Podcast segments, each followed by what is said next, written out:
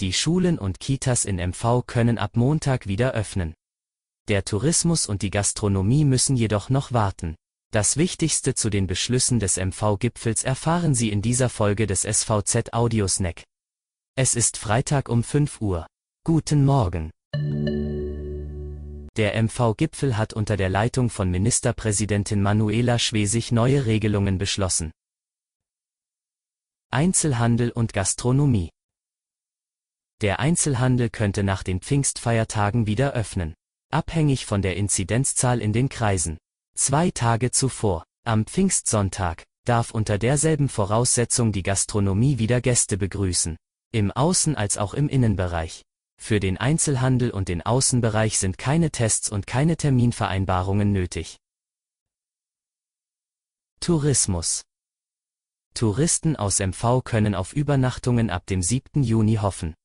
Sieben Tage später dürfen dann auch alle anderen wieder rein ins Urlaubsland MV, vorausgesetzt die Inzidenzen lassen das zu. Kultur Vereinbart wurden auch vier genehmigungspflichtige Kulturpilotprojekte die Schlossfestspiele in Schwerin, das Zookonzert in Rostock, die Jugendkonzerte des MV Musikfestivals in Hasenwinkel und die Neustrelitzer Schlossfestspiele.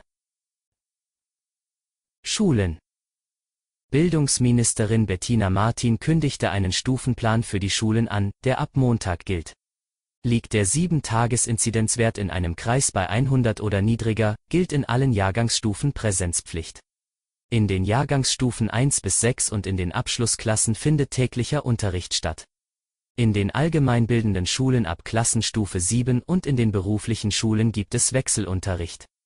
Bei einem Inzidenzwert zwischen 100 und 165 findet in allen Jahrgangsstufen Wechselunterricht statt.